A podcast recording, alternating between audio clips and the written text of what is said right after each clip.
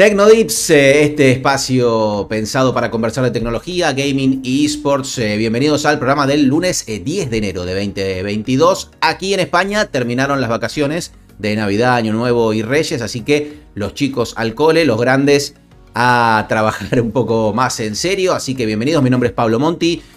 estoy en pablommonti.com o arroba pablommonti. Y si quieren y les gusta este podcast, videocast, compártanlo, está bueno, nos sirve un montón, me sirve un montón eh, y el boca en boca siempre es clave. Nos metemos en tecnología porque se cumplieron 15 años de la presentación del iPhone, el primero, ¿sí? Hace 15 años Steve Jobs, en realidad el día de ayer, salía a decir que es una pantalla de iPod que hace llamadas y que trae internet. Así lo describía el creador de la empresa de la manzanita. Contaba con 4 u 8 GB de almacenamiento, una pantalla de 3,5 pulgadas y un costo de 499 dólares. Así que imagínense lo que ha cambiado. Hoy un iPhone está arriba de los 1.300 o más dólares dependiendo el modelo. La policía española detuvo a un mafioso italiano que llevaba casi dos décadas prófugo gracias a Google Maps. Sí, señor. En realidad tenían un montón de datos, estaban investigando, sabían en qué zona estaba, perdón, eh, estaban cerca de Madrid y a través de Google Maps y estudiando Google Maps lo encontraron en la esquina de una cafetería, de un restaurante, el restaurante La Cocina de Manu, ¿sí? Ahí cerca de Madrid. Así que gracias Google Maps por atrapar mafiosos. Cada vez más compañías están trabajando en crear áreas relacionadas con con NFTs eh, y cuestiones por el estilo. Y quien se sumó ahora es GameStop, la cadena de venta de productos de videojuegos, que anunció que se meterá en ese mundo y está abriendo en realidad su, área de, de, NFTs, cosa que Square Enix, Electronic Arts y SL, entre tantas otras, también están haciendo. Pasamos a lo que tiene que ver con videojuegos porque el 4 de febrero saldrá a la luz Dying Light 2 eh, y su desarrollador, Techland, anunció que el juego contará con una duración de 500 horas.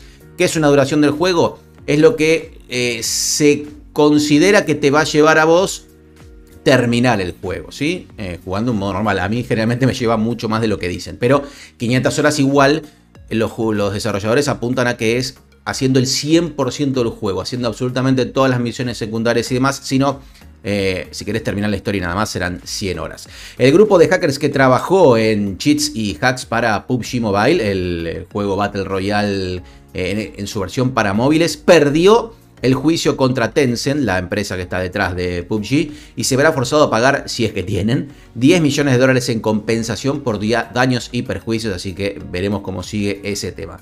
Un analista japonés afirma que Nintendo está trabajando en Mario Kart 9, sí señor, e incluso se animó a especular que eh, estará disponible para otras plataformas eh, o para dispositivos móviles, veremos. Pero esto lo dijo un analista japonés y veremos eh, qué, significa.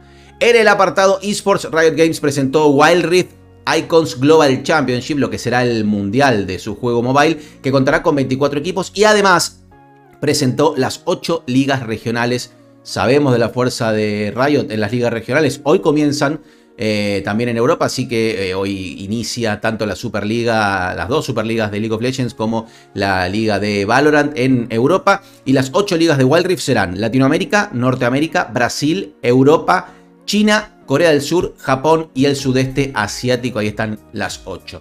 Con una canción de la banda Airbag de fondo el club argentino 9Z Team anunció la salida de Try de Santino, su jugador de eh, Counter-Strike Global Offensive, el que se viene hablando que se sumaría a 00 Nation, el club que tiene ahora a como referente, así que veremos cómo sigue el futuro del Oper o Auper argentino, eh, si será en 00 Nation o no. Infinity, el club costarricense con management argentino, saludo para todos los hombres que están allí, anunció que renovó su partnership con Capa, proveedor de indumentaria para este 2022. Eh, un club que tiene 11 divisiones y más de 50 jugadores en el club. Para mí tiene más, pero bueno, eso dice el, la gacetilla oficial. Y por último, el club alemán del español Ocelote, G2 Esports, anunció, o Shichu Esports, como quieras decirle, anunció su expansión al mundo de la música lanzando su propio sello discográfico y con una primera canción. Algo similar había hecho Isurus, el equipo argentino, en 2021 y ahora G2 presentó su primer single que se llama